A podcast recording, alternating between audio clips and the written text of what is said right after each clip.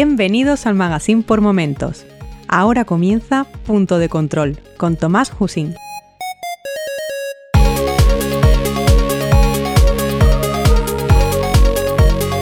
Saludos y bienvenidos al episodio 22 de Punto de Control, un podcast sobre videojuegos, fantasía y ciencia ficción con el fin de compartir mi afición a estos géneros de una manera lo más amena posible.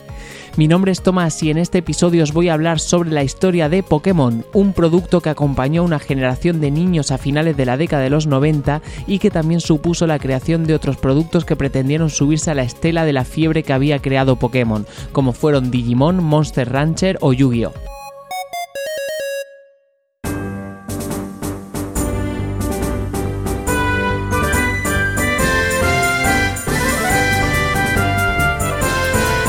Por aparatosos que sean, los grandes fenómenos no suelen provenir de grandes inspiraciones. También ocurre que los pequeños detalles de la vida cotidiana puedan servir de inspiración para crear los mayores hitos de la humanidad. En el caso de Pokémon tenemos que peregrinar hasta la más tierna infancia de Satoshi Tajiri, el diseñador de videojuegos que creó la saga para entender su procedencia. Tajiri vivía en Machida, una ciudad situada en las afueras de Tokio y caracterizada por ser un entorno formado por familias obreras. Nacido en 1965, uno de sus hobbies favoritos durante sus primeros años de vida era visitar las numerosas zonas rurales del entorno, muchas desaparecidas a causa del crecimiento de la ciudad, en busca de insectos que atrapar. Tal y como ha explicado en las pocas ocasiones que ha permitido que le entrevistasen, tenía una inmensa colección de insectos que le hizo ganarse el apodo de Doctor Bicho entre su familia. Más o menos podéis imaginaros al joven Satoshi como uno de esos cazabichos que aparecían en el bosque verde de la primera generación de Pokémon, solo que en lugar de estar cargado de Caterpies y Weedles, tenía una colección impresionante de escarabajos y mariposas. Ya por aquel entonces el desarrollador soñaba que algún día los niños de todo el mundo disfrutarían de aquellas largas mañanas de verano recolectando bichos. Además, como cualquier niño japonés nacido a mediados del siglo XX, Satoshi se crió con los mangas y animes de Astro Boy, Gundam, Massinger Z o Kimba, así que en su imaginación poco a poco se fueron fraguando los primeros matices de lo que acabaría siendo Pokémon. Pero si hubo algo que allanó el camino de Satoshi a la hora de crear el imaginario de Pokémon fueron los videojuegos. No es casualidad que el fenómeno más identificativo de esta generación nazca de un juego y no de un manga o una serie animada. Satoshi, como otros tantos artistas popularizados en los 90, creció con referentes más cercanos a Pac-Man que a los western americanos o a las series de Hanna-Barbera. De hecho, el creador de Pokémon reconoció haberse obsesionado con Space Invaders hasta el punto de faltar a clase para ir a las recreativas.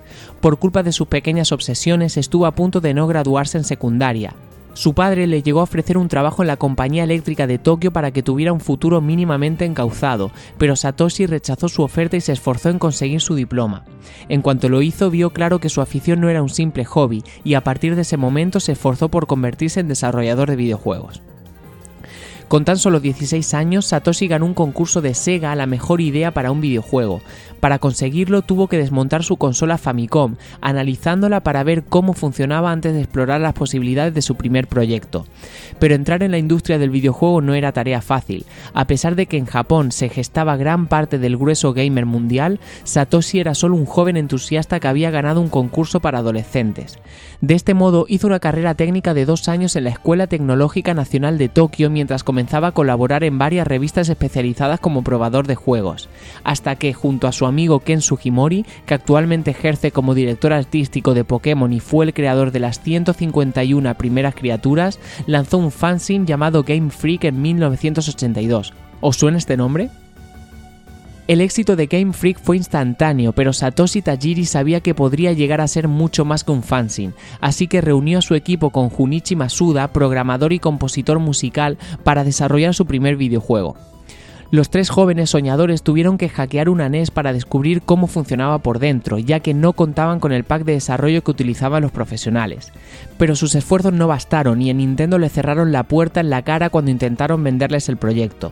Fue Namco, que por aquella época ya tenía cierto renombre en la industria, quien acabó haciéndoles un hueco en su empresa, y así en 1989 sacaron su primer título para la NES, Kinty, que en Estados Unidos se llamó Mendel Palace. A pesar de no tener nada que ver con Pokémon, Quinty ya sentaba las bases de algunos de los elementos claves de la franquicia. Los personajes eran de color azul y verde, muy coloridos y vestidos con chaleco y gorra, similar a lo que veríamos en los primeros Pokémon rojo y azul. El videojuego podía ser jugado por una persona o por dos, poniendo la semilla de la cooperación entre jugadores que después tanto se exploraría en Pokémon. Y a pesar de contar con la típica historia de salvar a la princesa, se jugaba con un tono juvenil similar al usado en su gran obra.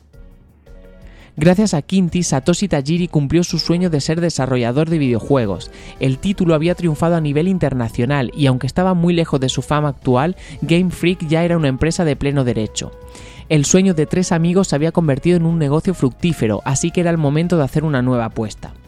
Con la consola Game Boy recién aterrizada en el mercado, la cabeza de Satoshi se llenó de ideas sobre el próximo videojuego que quería llevar a cabo. Gracias al cable Link, un hito de la tecnología que permitía conectar dos consolas para que interactuaran entre ellas, el desarrollador comenzó a pensar en mecánicas que podrían adaptarse a la herramienta portátil. Los JRPG de la época como Dragon Quest o Final Fantasy comenzaron a moldear en su cerebro la idea de una aventura ocurrida en una región ficticia, y animes como Dragon Ball terminaron de definir un universo en el que la tecnología permitía almacenar toda clase de objetos o seres en pequeñas cápsulas. Poco a poco Game Freak fue ideando el proyecto que, en principio, se llamaría Capsule Monsters. Se trataba de un juego de rol en el que el protagonista tendría cápsulas en las que podría almacenar a los monstruos que se iba encontrando. Al principio los monstruos serían rivales, pero cuando se cazaran pasarían a ser luchadores con los que enfrentarse a otras criaturas. La idea de Satoshi ya estaba encaminada, pero faltaba convencer a Nintendo, la misma empresa que ya anunció su negativa a Game Freak cuando todavía era un estudio virgen. Para conseguir su difícil apoyo, Satoshi escribió una misiva ficticia en la que destacaba lo que diría la prensa un mes después de su lanzamiento. Entre otras virtudes, destacaba la posibilidad de intercambiar monstruos entre consolas y daba ejemplos sobre los 200 monstruos que querían incluir, desde un dragón verde hasta una luciérnaga mágica. La presentación del proyecto fue tan original que Nintendo compró la idea, y fue a caer nada más y nada menos que a las manos de Shigeru Miyamoto, el creador de algunos de los juegos más famosos de la historia, como Mario, The Legend of Zelda o Donkey Kong. Entre la imaginación de Satoshi y la experiencia de Miyamoto no había absolutamente nada que pudiera salir mal, sin embargo tuvieron que pasar 6 años para que el videojuego se hiciera realidad. Durante aquel desesperante periodo, la empresa dejó de recibir beneficios económicos y estuvo a punto de quebrar. De hecho, en más de una ocasión Satoshi tuvo que pagar de su bolsillo y del de sus padres los sueldos de sus trabajadores. Para más Inri, el nombre Capsule Monsters ya estaba registrado, así que tuvieron que cambiarlo por Pocket Monsters en Japón y Pokémon en Occidente, debido a los problemas de marca por culpa de la palabra Pocket. Incluso cuando todo parecía estar listo, el lanzamiento del juego se retrasó varios meses por problemas de última hora. Al final, la Odisea tuvo un bonito final el 27 de febrero de 1996. Ese día, miles de niños japoneses abrieron sus cajas de Pocket Monsters verde y Pocket Monsters rojo, las primeras ediciones que salieron en el país. Ese día, el fenómeno que marcaría varias generaciones comenzó a propagarse.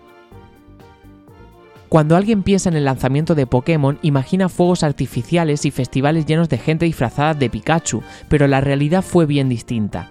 En sus primeros compases en Japón, Pocket Monsters fue recibido sin demasiada gloria. Las revistas de videojuegos que más tarde rendirían culto a la franquicia apenas le dedicaron la reseña de turno. Cuando salió al mercado, la Game Boy ya era una máquina antigua, por lo que durante los primeros meses apenas se mantenía en el top 10 de los juegos más vendidos. Sin embargo, el boca a boca y la buena campaña de marketing dieron pronto sus frutos. Las 151 criaturas que venían con el juego eran un reclamo para los coleccionistas. Que fuera un RPG con tono juvenil atraía a los más aventureros, y poder intercambiar las criaturas a través de un simple cable provocó que grupos enteros de amigos acudieran en masa a las tiendas. Poco a poco, Pocket Monsters escaló posiciones en las listas de ventas hasta llegar al increíble número de 10 millones de copias vendidas, superando a Tetris como el juego de consola más vendido. Pokémon se convirtió en el mayor éxito de Nintendo de la década, así que su gira internacional no podía sufrir ni un solo traspié. En busca de atraer al público occidental, prepararon dos versiones algo distintas a las japonesas.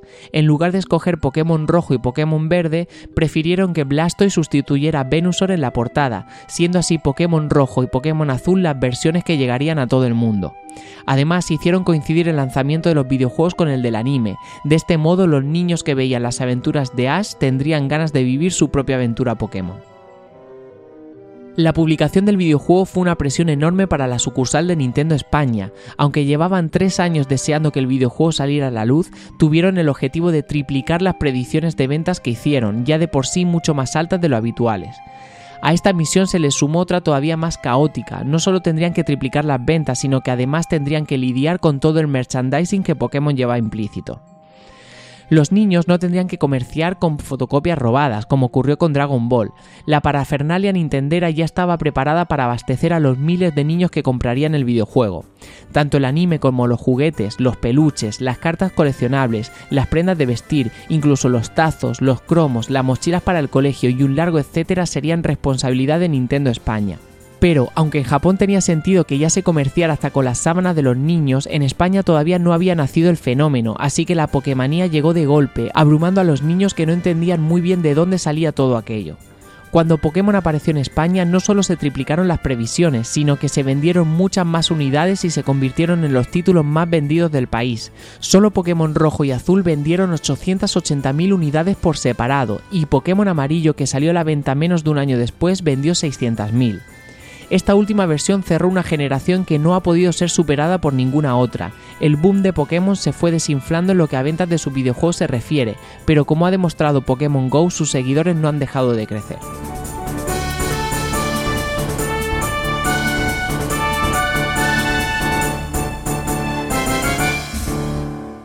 El anime de Pokémon llegó en un momento clave tanto en Japón como en el resto del mundo. En el país asiático lo hizo en 1997, un año después de que los videojuegos aparecieran. El fenómeno ya estaba sentado, pero corría el riesgo de que los juegos dejaran de estar de moda. De esta forma la serie salió en el momento exacto para revivir la Pokémonía y no dejar que los niños dejasen de soñar con los monstruos de bolsillo. En Occidente aterrizó algo después. Estados Unidos pudo emitir la serie en 1998, pero tanto en España como en Hispanoamérica tuvimos que esperar a los últimos albores de 1999. No obstante, en todos los casos se invirtió el orden de su llegada a Japón. Debido a su fácil accesibilidad, el anime fue lo primero que muchos vimos sobre Pokémon. Antes de conocer al profesor Oak dándonos la bienvenida al mundo Pokémon, conocimos a nuestro alter ego Ash. Gracias a su tono infantil y al colorido mundo que se presentaba en la serie, millones de niños de todos los países nos enganchamos rápidamente, y al tener la serie como referencia, los juegos no tardaron en salir de las tiendas.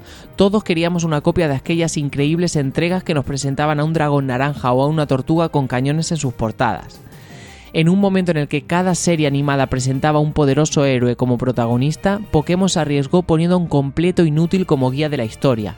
Debido a su tono infantil tenían que mezclar tanto humor como emoción y aventura, un reto difícil que supieron paliar con un protagonista como Ash Ketchum. Ya desde la presentación del personaje, Ash se demuestra como un despistado con unos sueños muy por encima de sus posibilidades.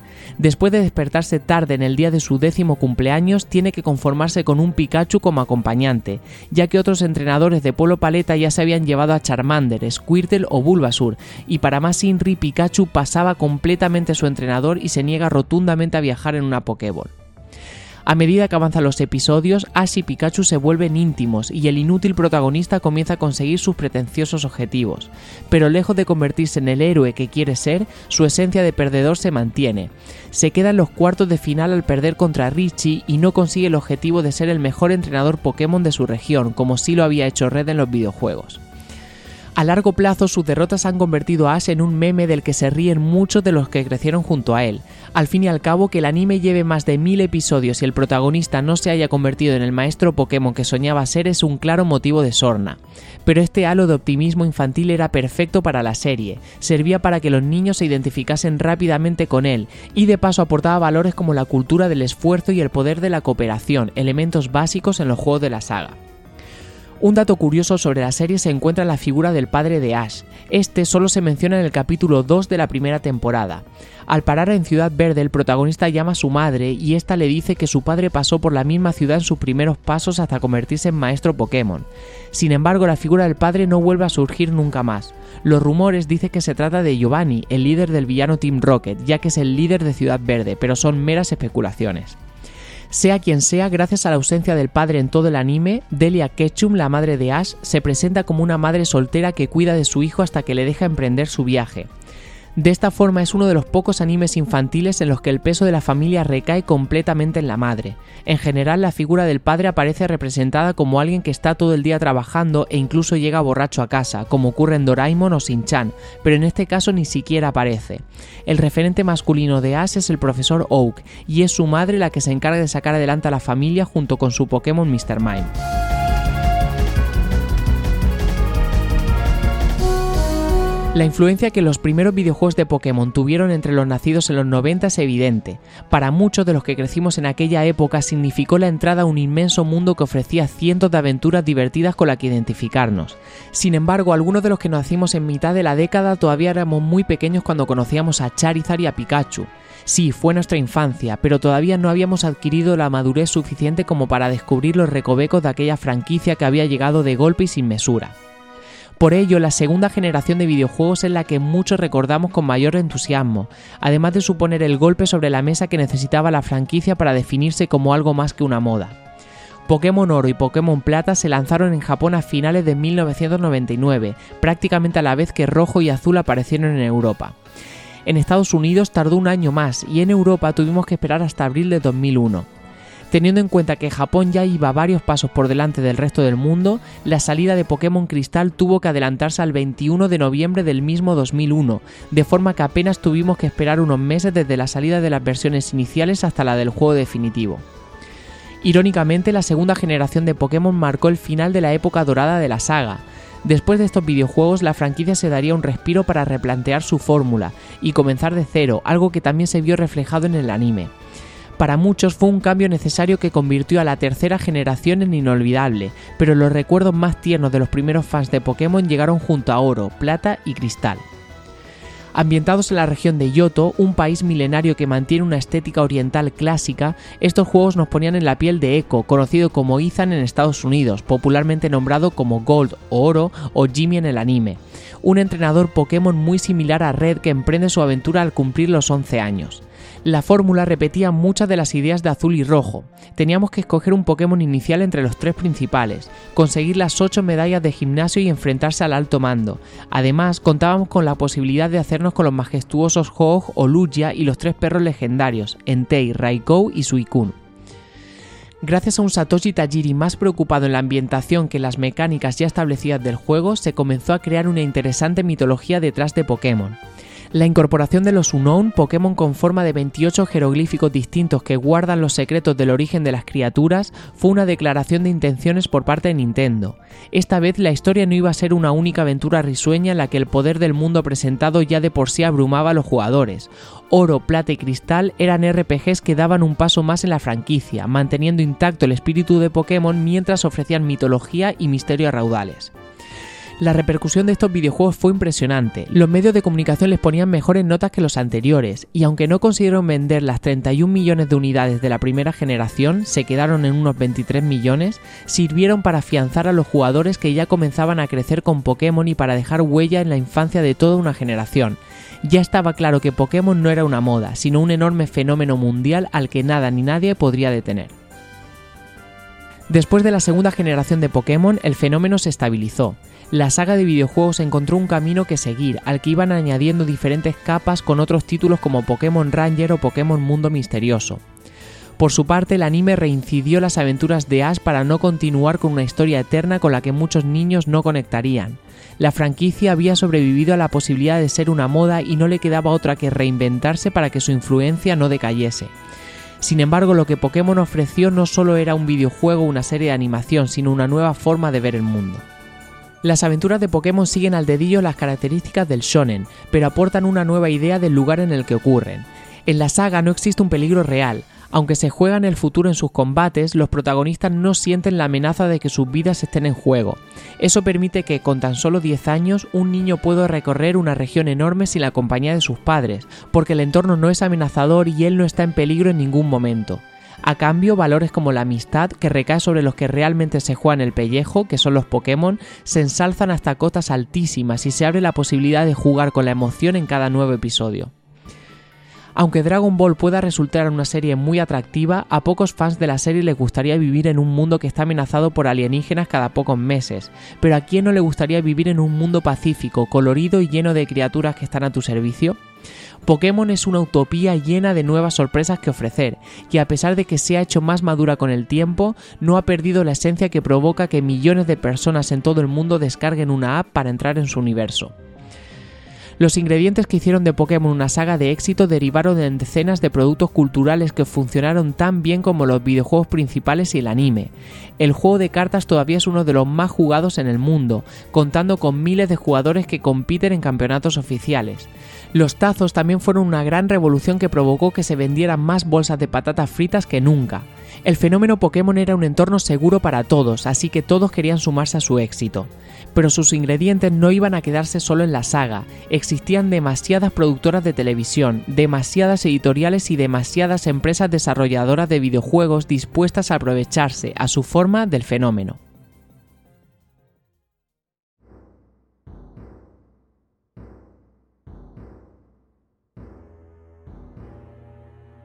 Para los nacidos en los 90, escoger entre Pokémon y Digimon se nos hace tan difícil como hacerlo entre nuestro padre y nuestra madre. A largo plazo no cabe duda de que la repercusión de Digimon no puede compararse con la del gigante Pokémon, pero hoy en día todavía continúan apareciendo videojuegos y series que amplían la franquicia y siguen contando con una enorme legión de fans. Como elemento clave de esta generación, Digimon tampoco podía tener su origen en un cómic o en la serie que le dio su fama.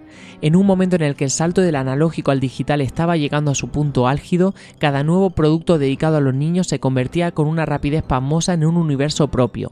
Y fue otro de los fenómenos más importantes de los 90 lo que provocó el surgimiento de Digimon, el Tamagotchi. En 1997, Bandai quiso seguir explotando su producto estrella del momento a través del Digital Monster, un nuevo aparato que permitía cuidar a una mascota digital y que fuera de Japón se llamó Digimon Virtual Pet.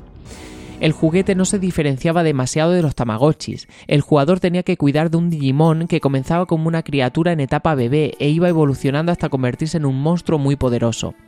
Al contrario del Tamagotchi, el Digimon incluía un importante espíritu competitivo que invitaba a luchar a los poseedores de un Digimon entre sí. De alguna forma tomaba los elementos más interesantes del Tamagotchi y los pasaba por un filtro de Pokémon que funcionaba como un tiro. Al nacer como un dispositivo de bolsillo que lejos de ser un videojuego en formato RPG presentaba una mascota que dependía de nosotros en todos los aspectos, se creaba un vínculo inusual entre el entrenador y el Digimon, al contrario de Pokémon, lo que los Digital Monster ofrecían no era un nuevo mundo, sino una criatura desamparada que llegaba a nuestra realidad y dependía completamente de nosotros. Ya en el manual del primero de estos juguetes se dejaba entrever que el mundo Digimon era mucho más amplio que aquel pequeño dispositivo. La descripción era la siguiente. Digimon es el primer monstruo digital. Procede de un lejano mundo, el mundo monster, en el que las primitivas formas de vida hacen que la supervivencia sea un reto constante, y los Digimon deben estar en continua lucha frente a los peligros y adversidades que dominan su mundo. Con el fin de asegurar la especie Digimon, los pequeños cachorros han empezado a llegar a la Tierra para ser criados y atendidos en su fase de crecimiento, y finalmente entrenados para sobrevivir a las duras luchas de su primitivo mundo. A diferencia de Pokémon, que ya ofrecía en sus juegos un mundo empaquetado en el que los animales son criaturas distintas a las habituales, Digimon ofrecía una aventura más cercana a la ciencia ficción o al realismo mágico que a la fantasía pura. Tomando como contexto la digitalización que se estaba viviendo en todo el mundo y sobre todo en Japón, planteaba la posibilidad de que la inteligencia artificial llegara al punto de crear una nueva especie e incluso un mundo alternativo. La originalidad de la idea, así como la moda que aún perdura de los niños ligados a monstruos, generaron unas ventas espectaculares para Bandai. La primera versión del aparato vendió más de 14 millones de unidades en Japón y un millón más en el resto del mundo. Por su parte, las siguientes actualizaciones han llegado a vender más de 25 millones de unidades. Digimon ya era un éxito cuando apareció el dispositivo en 1997, pero Bandai no iba a dejar que, en mitad de la Pokémonía, su producto se quedara estancado. De este modo, encargaron a Toei Animation la creación de una serie basada en el popular juguete. Así, en 1999 comenzó Digimon Adventure, la aventura de los niños elegidos cuyo opening hemos cantado tantas veces los nacidos en los 90. En los primeros compases de Digimon Adventure, la serie planteaba una aventura mucho más profunda que la de su mayor competidor. En ella, un grupo de siete niños eran enviados al mundo digital, donde cada uno conocía un Digimon que le acompañaría en su viaje. Los niños habían sido escogidos para librar al mundo digital de las ruedas negras, un mal que estaba sumiendo a su mundo en un caos absoluto. Todos portaban un dispositivo digital similar al juguete y un emblema que representaba un valor que, al ser aprendido por su dueño, permitía a su Digimon evolucionar. Este sencillo planteamiento de la aventura, con recorridos individuales simples pero que conectaban muy bien con los jóvenes espectadores, sirvió para que la animación fuera un éxito en todo el mundo. En Bandai no las tenían todas consigo, por si la serie fracasaba crearon un final alternativo en el capítulo 13, cuando los protagonistas acababan su primera aventura. Además, tenían miedo de que les tomaran como una simple copia de Pokémon, por lo que añadieron el sufijo Mon a los nombres de las criaturas la serie funcionó tan bien que se alargó hasta los 54 capítulos. Mientras emitía, en Toei Animation iban preparando su secuela, de forma que solo una semana después del final de Digimon Adventure, los niños japoneses pudieron ver en televisión el estreno de Digimon Adventure 2. En la actualidad se recuerda con mayor fortuna las aventuras de Tai, Sora y compañía que las de Ash Ketchum. Sin duda, Digimon planteaba una historia menos predecible que la de su competidor, con aventuras y retos más trascendentes y un gran número de personajes complejos pese a sus cortas edades. Pero quizás la mayor diferencia entre los dos animes se encuentra en el planteamiento. Digimon no es el mundo utópico de Pokémon, la presencia de estas criaturas no suele ser una buena señal, pues muchas actúan como animales sin domesticar y destruyen todo lo que se encuentren a su paso. Aunque resulta atrayente la idea de vivir entre Digimon, el mundo que presenta es el mismo que el actual pero lleno de peligros, por los que muchos preferimos quedarnos tal y como estamos. La oscuridad está presente en cada pieza de la serie, presentada como las ruedas negras en la primera temporada y como las torres oscuras en la segunda. Es la enemiga a la que hacer frente. La oscuridad es sinónimo de maldad, de ansias de poder y de egoísmo. Solo las almas más puras, la de los niños, pueden hacerle frente. De hecho, ya en los capítulos de la primera serie se presentaban las consecuencias que aparecen al dejarse llevar por el ansia de poder. Tai, en un intento desesperado por hacer evolucionar a su Greymon, provoca que este digievolucione a Skull Greymon, un enorme y descontrolado esqueleto de dinosaurio que representaba la maldad más absoluta. Después de recuperar a su Digimon original, el protagonista se da cuenta de que solo a través del amor puede provocar que su acompañante se vuelva más poderoso sin corromperse por el camino. De este modo, mientras que en Pokémon podemos ver una serie de aventuras impulsadas en gran parte por el azar, todo en Digimon parece tener el objetivo claro de realzar los valores sociales y enfrentarse a los miedos. Al representar cada uno de los personajes un defecto plausible, como por ejemplo Tai la impulsividad, Mimi la superficialidad o Joe la cobardía, todos siguen un camino lógico que superan de manera natural siguiendo la narrativa de la serie. Después de las dos primeras temporadas que seguían una historia unida a pesar de contar con diferentes protagonistas, Digimon dio un cambio de 180 grados. Al igual que ocurrió con el final de Yoto en Pokémon, se dieron cuenta de que necesitaban un soplo de aire fresco, así que crearon Digimon Adventure Tamers, serie que nació a raíz de un juego de cartas de la franquicia que creó Bandai. Pese al éxito que supuso tanto esta serie como la siguiente, Digimon Frontier, el distanciamiento de los primeros conceptos alejó a muchos seguidores de la franquicia. Las dos primeras temporadas fueron las que marcaron a la generación que creció entre la Pokémonía y la Digimanía, mientras que las siguientes mantuvieron firme la saga para los millones de seguidores que crearon en todo el mundo.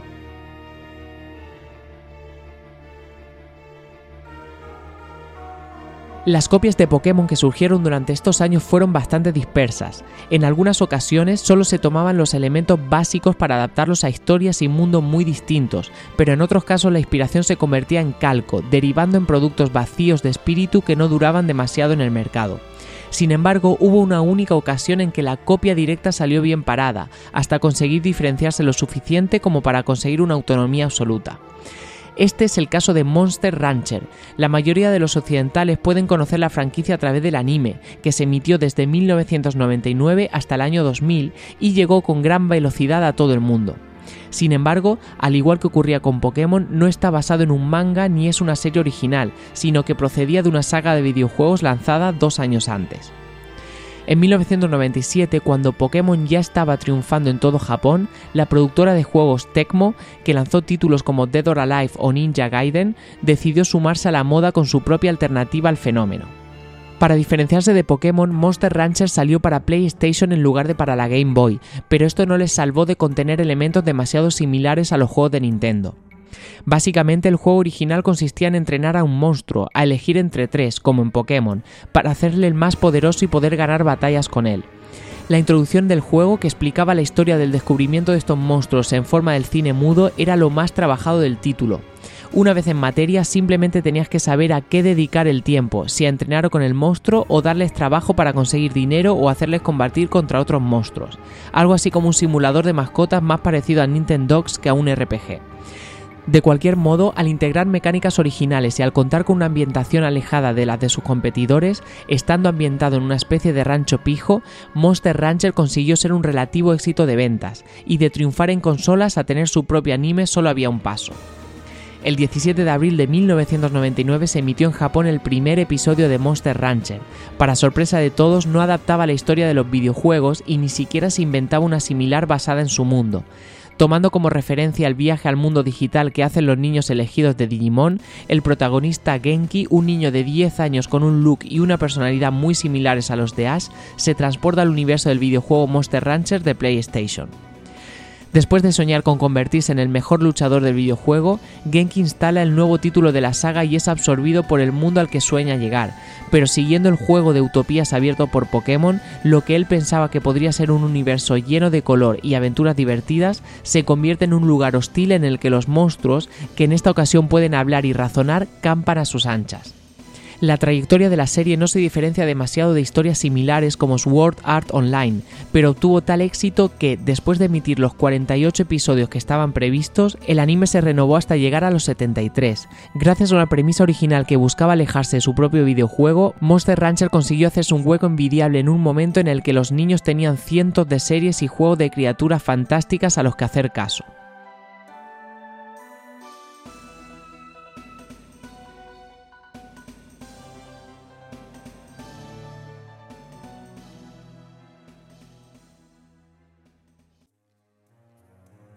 A principios de los 2000, una escena se repetía constantemente en los patios de colegios e institutos. Un grupo de compañeros, agachados o en cunclillas, colocaban varias cartas en un tablero improvisado en el suelo. Uno de los jugadores sacaba una carta tras otra, previendo la victoria, hasta que su competidor sorprendía con el imbatible Exodia o con el impresionante dragón de ojos azules definitivo. En ese momento comenzaba un debate sobre si esas cartas son falsas y usarlas era trampa, a no ser que ambos hubieran conseguido sus cartas de Yu-Gi-Oh con métodos fuera de la legalidad. Esta escena puede traducirse como la victoria máxima del merchandising juguetero, con niños capaces de gastarse toda su paga en cartas oficiales de un juego que aparece en televisión y recriminando a otros por comprarse mazos ilegales. Sin duda, Yu-Gi-Oh se convirtió en un éxito solo equiparable a Pokémon y Digimon, y lo hizo en su campo particular. Mientras las anteriores series utilizaban el avance tecnológico de la época, con videojuegos y mascotas virtuales como telón de fondo, Yu-Gi-Oh empleaba algo tan antiguo como único, un juego de cartas que recordaba a los niños que no era necesario tener una consola para hacer volar la imaginación. El 7 de julio de 2009, Yu-Gi-Oh batió el récord Guinness al juego de cartas coleccionables con más cartas vendidas en todo el mundo, un total de 22.000 millones, y eso sin contar las cartas piratas. Después de su éxito, a nadie le extraña que Magic the Gathering tomara un impulso sin igual en el mercado y se convirtiera en un juego de gran repercusión internacional. Tampoco es de extrañar que el videojuego Hearthstone, también de cartas, sea uno de los eSports con más competidores actualmente. Gran parte de la culpa la tiene Yu-Gi-Oh!, una franquicia que marcó la infancia de millones de niños en todo el mundo. El fenómeno nació, como los animes japoneses clásicos, a través del manga. El 30 de octubre de 1996, la revista Weekly Shonen Jump de Shueisha comenzó a publicar el nuevo manga de Kazuki Takahashi. Desde ese año hasta 2004 se publicaron 38 volúmenes de la historia, con un éxito apabullante en Japón como otras tantas series de la época, nació en plena resaca de Dragon Ball, en una irada búsqueda de una historia que hiciera olvidar que Goku y compañía ya habían finalizado sus aventuras. Pero Yu-Gi-Oh no fue un éxito instantáneo a nivel global, sino que tuvo que esperar cuatro años a que su anime llegara a Occidente y sus cartas conquistaran a los niños de todo el mundo. El 4 de abril de 1998, dos años después de que Yu-Gi-Oh estrenara su manga, en Toei Animation crearon el primer anime basado en la obra. En pleno apogeo de Pokémon, la serie de Takahashi parecía tenerlo todo para triunfar, desde una aventura protagonizada por jóvenes entusiastas hasta un mundo de monstruos y torneos. Sin embargo, de nada sirvió que su manga fuera un éxito. El anime fue un fracaso absoluto de audiencia, provocando que se cancelara el 10 de octubre del mismo año, con tan solo 27 capítulos estrenados. A pesar de este bache, el manga continuó publicándose sin problemas, generando una audiencia estable en el territorio nipón. Pero en pleno año 2000, cuando la Pokémonía y la Digimanía ya estaban campando a sus anchas, a la productora de animación Studio Galo se le ocurrió rescatar la historia y creó el anime Yu-Gi-Oh! Duel Monsters. La serie pasaba por una reformulación de la historia. En el Yu-Gi-Oh original, el juego de cartas es un elemento que va cobrando importancia a medida que avanza el manga, pero no es el elemento central de todo lo que ocurre. No obstante, en esta serie pasó a ser el motor de la historia, así que se obvió la precuela mística del protagonista Yugi para comenzar in media res de su aventura. La espectacularidad de los monstruos y los vínculos de amistad entre los protagonistas, tesis de todo anime de la época, provocaron que muchos se interesasen en el nuevo producto que llegaba al mercado. Con el terreno allanado gracias a Pokémon y Digimon, los niños occidentales ya estaban preparados para recibir a las criaturas de Yu-Gi-Oh! y así la historia que apenas era seguida por un millón de japoneses llegó a reventar las audiencias en Occidente. El tono rebajado de Yu-Gi-Oh! y la sencillez de sus mecánicas hacían accesible el fenómeno para cualquiera, pero su serie no hablaba de un mundo utópico como Pokémon, sino que trasladaba a un inocente juego de cartas una enorme peligrosidad.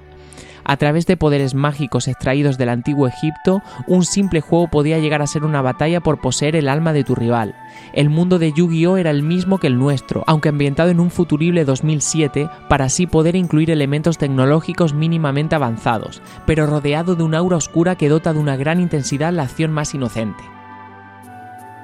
Para demostrar que era más que un simple juego de cartas, Yu-Gi-Oh añadió un componente tan místico y lleno de potencial como didáctico, la mitología egipcia.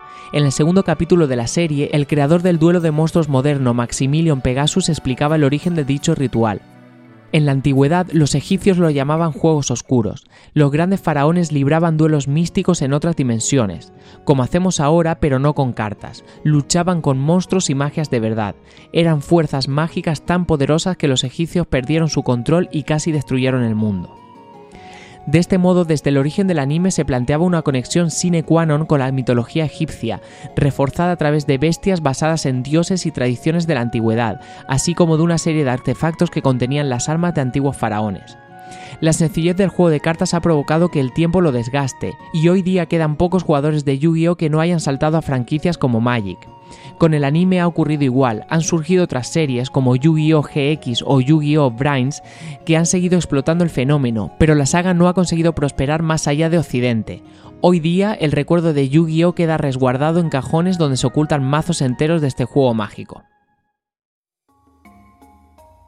Las series animadas de principios de los 2000 pararon de transmitir aventuras virtuales a volver a los orígenes con juguetes temporales como los juegos de cartas, o en este caso las peonzas. Desde que las fotocopias de Dragon Ball pasaron a ser figuras y álbumes oficiales, en Japón se dieron cuenta de que el merchandising era una de las mejores formas de sacar tajada de sus famosos productos, así que comenzaron a premiar a los mangas que pudieran convertirse en juguetes. Todo producto que pudiera divertir a los niños era proclive a convertirse en un fenómeno y Beyblade era el ejemplo a seguir. En 1999 la empresa japonesa Tommy sacó una nueva línea de juguetes. Su nombre era Beyblade y básicamente consistía en varias peonzas personalizables con partes intercambiables. Las peonzas competían entre ellas, golpeándose para ver cuál era la última en pie. Además se añadían talismanes, sin ninguna trascendencia más allá de la imaginación de cada niño, con dibujos de criaturas para que tuvieran un poder de atracción similar a los Pokémon que tanto estaban triunfando en la época. Los juguetes estaban inspirados en el trompo tradicional Beigoma y hacen referencia directa al juego de mesa Battling Tops, que a principios de los años 60 triunfó en todo el mundo. Beyblade estaba confeccionado al detalle para triunfar entre los más jóvenes, aunque corría el riesgo de toparse ante la televisión y los videojuegos, los mayores competidores de los juguetes tradicionales en ese momento. De este modo contrataron al mangaka Takao Aoki para que escribiera un manga que promoviera las ventas de estas peonzas. Así, los Beyblades comenzaron a venderse a la vez que se publicó el manga en Japón, lanzado en la revista Korokoro Comic desde septiembre de 1999 hasta julio de 2004. El anime llegó en 2001, dos años después, que es el margen habitual desde que triunfa un manga hasta que se estrena su serie, y su emisión internacional aterrizó un año más tarde, coincidiendo con el lanzamiento de los juguetes de Hasbro en Occidente. Lejos de adaptar el manga tal y como estaba descrito, al tratarse de una serie producto decidieron tomarse las licencias que vieron pertinentes y crearon un anime con un tono shonen infantil, similar a Pokémon. El anime sigue a Tyson, un Blade Breaker que compite junto a varios amigos para ganar el campeonato mundial de Beyblade. Por el camino encuentra rivales y aliados de todo tipo, de nuevo reforzando el espíritu de la amistad, y entabla una gran conexión con su Beyblade llamado Dragon. Al contrario de Yu-Gi-Oh, que contaba con una intrahistoria compleja y llena de mitología, Beyblade buscaba asemejarse a Pokémon, presentando un mundo fuera de todo peligro y más cercano a competiciones deportivas que a retos reales. A nadie se le pasó por alto el parecido de Tyson con Ash, que además de vestir prácticamente igual, contaba con una personalidad muy similar. Beyblade era un claro reflejo de que los animes de la época buscaban asemejarse el máximo posible a los seguidores de la franquicia de Nintendo. La serie contó con tres temporadas distintas, finalizando el 29 de diciembre de 2003 en Japón y un par de años más tarde en Occidente. El manga siguió su curso hasta julio de 2004.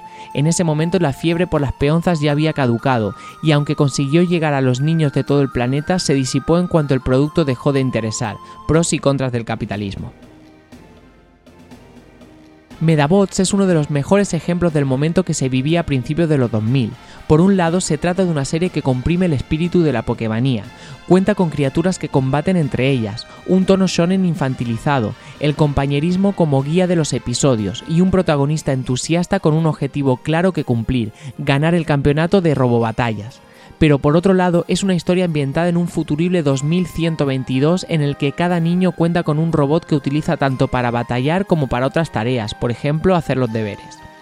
Medabots, por tanto, es la unión de todo lo que funcionaba entre finales de los años 90 y principios de los 2000, desde Doraemon hasta Pokémon, con un anime lanzado el 2 de julio de 1999 en Japón y que llegaría a Occidente año y medio después. Puede decirse que fue el culmen de una serie de productos culturales que tuvieron una enorme influencia en los niños de la época. Era una serie creada para funcionar, aunque solo durase dos temporadas. El anime está basado en el manga homónimo, escrito por Oruma Rin y publicado por la revista nipona Comic Bomb Bomb de la editorial Kodomo. Y la historia, como decía, sigue las normas de los animes de la época. Iki, un joven estudiante de secundaria, es un erudito de los Medabots, pero todavía no cuenta con ninguno en su haber.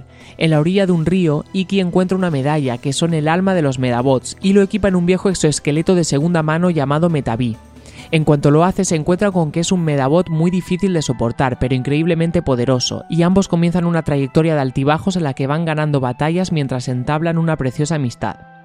Puede que Medabots no aportase nada demasiado nuevo en su origen, pero permitió abrir el oligopolio dominado por Pokémon y presentó un mundo tecnológico más allá de la virtualización de Digimon. Al igual que ocurre en Pokémon, en Medabots nadie sufre demasiado. Los villanos, la pandilla Robo Robo, apenas son un aliciente cómico que no causa miedo real en ningún momento. Aunque se trate de un futuro lejano donde la inteligencia artificial lo ha dominado todo, puede considerarse más una utopía que una distopía, pues cualquiera querría contar con un Medabot a su lado. Medabots llegó a Occidente con una serie de figuras de Hasbro, marca que también vendía los Beyblade, que pretendían seguir el hilo de las series producto que no dejaban de aparecer. Los juguetes contaban con piezas intercambiables que imitaban a los propios Medabots. Fueron un éxito relativo, sin embargo no consiguieron calar en los niños de la época tanto como sus competidores.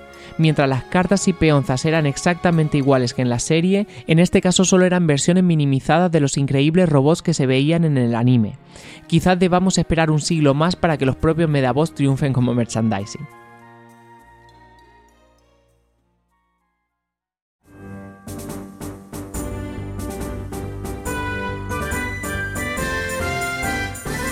Desde el nacimiento de Pokémon, una enorme cantidad de criaturas han pasado a formar parte de la cultura popular.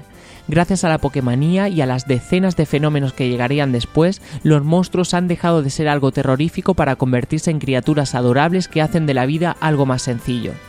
El mejor ejemplo de esta conversión puede verse en la película Monstruos S.A. de 2001, donde los monstruos intercambian el rol con los humanos y pasan a tenerle miedo a los niños y al resto de criaturas de nuestra dimensión.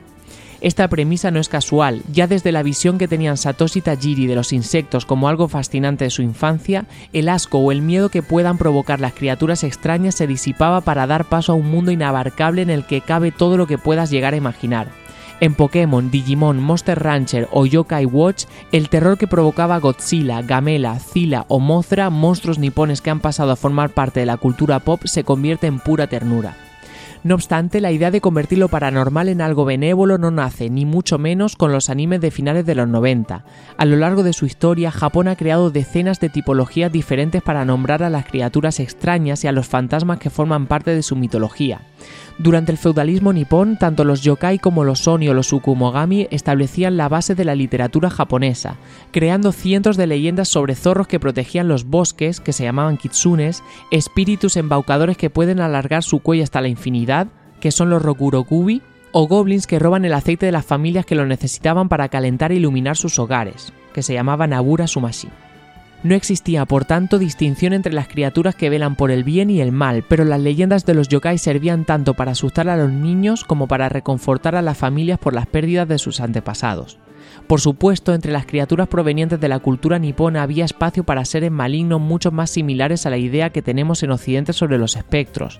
Por ejemplo, la famosa película Ring de 1998 adapta a la actualidad el relato Bancho Sarayashiki, la historia sobre una sirvienta que se tiró a un pozo para salvarse de la paliza que su dueña iba a darle por romper uno de sus platos favoritos. Desde ese día el espíritu de la sirvienta aparecía cada noche para atormentar a la familia, llorando desconsolada por haber cometido ese error. Pero Pokémon no solo acogió el espíritu de los clásicos yokai, sino que también se abrió a la mitología grecorromana, la vikinga o los mitos judeocristianos. En esta franquicia no es extraño ver confluir a Pokémon basados en yokai como Ninetales, basado en Kitsune, y en dioses egipcios como Lucario, que está basado en Anubis. Lo que realmente hacía Pokémon era apropiarse de los mitos de todo el mundo para crear algo completamente nuevo. De paso, aportaba a millones de jóvenes un enorme material didáctico sobre las bases que sientan el planeta. Esto ha provocado, entre muchísimos otros fenómenos, que el folclore de la Semana Santa española, que no había sido tocado anteriormente por miedo a una tradición muy arraigada, se traslada al videojuego español Blasphemous. Por su naturaleza global, Pokémon ha ido perdiendo el rumbo de sus orígenes reales, explotados hasta la saciedad de la segunda generación, que retrataba el Japón tradicional. Pero, gracias al abanico de posibilidades que abrió, han sido los productos derivados de esta misma generación los que han traído de vuelta la mitología nipona. En Naruto, las criaturas que estructuraban el mundo estaban basados en algunos de los yokai más populares, y ahora, gracias a la franquicia de videojuegos y serie de televisión Yokai Watch, las criaturas originarias por fin han recuperado su verdadero nombre. Después de la Pokémonía, las barreras culturales se han abierto más que nunca. Lo que solo pertenecía a la tradición japonesa, opaca y cerrada, se ha esparcido por todo el mundo. Ahora todos podemos soñar con criaturas que protegían a nuestras familias y temer a fantasmas de cuellos larguísimos. Ahora podemos creer tanto en Dios como en el Pokémon Arceus y descubrir de paso que las barreras que nos separan son mucho más finas que los puentes que unen nuestras culturas.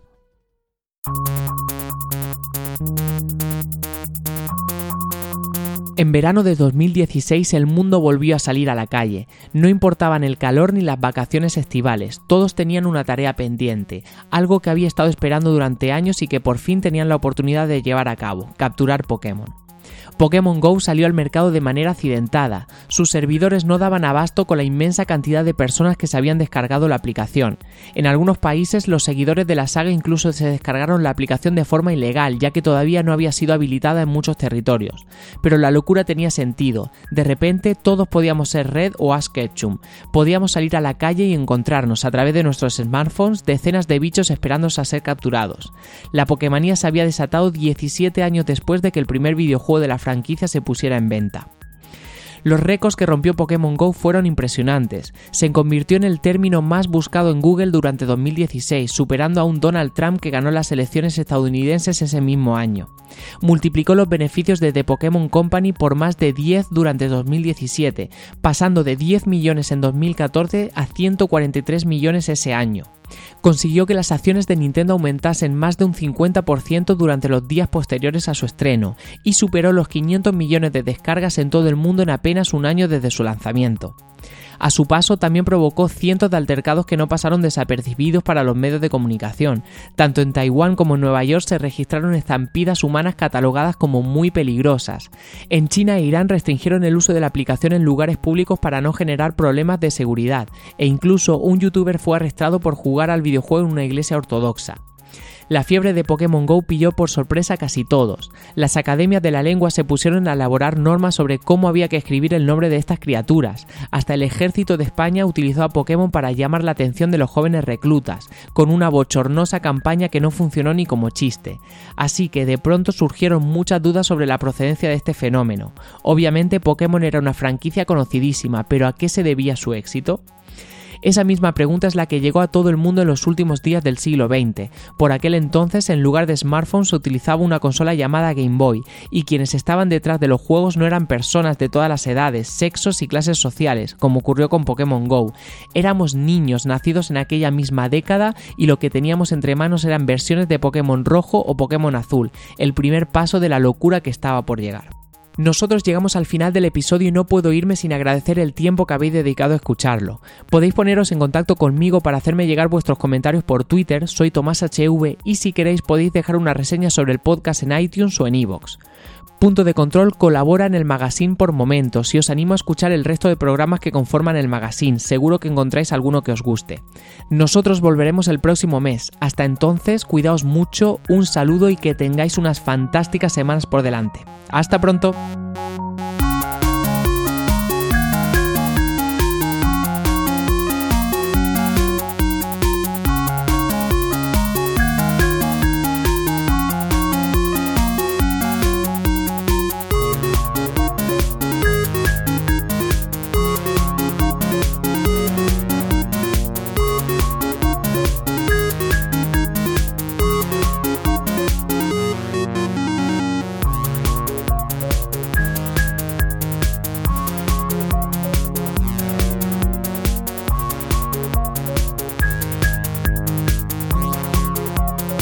Si te gusta este programa y lo escuchas desde la plataforma o la aplicación de iVoox, te pedimos que le des al botón me gusta que acompaña este audio.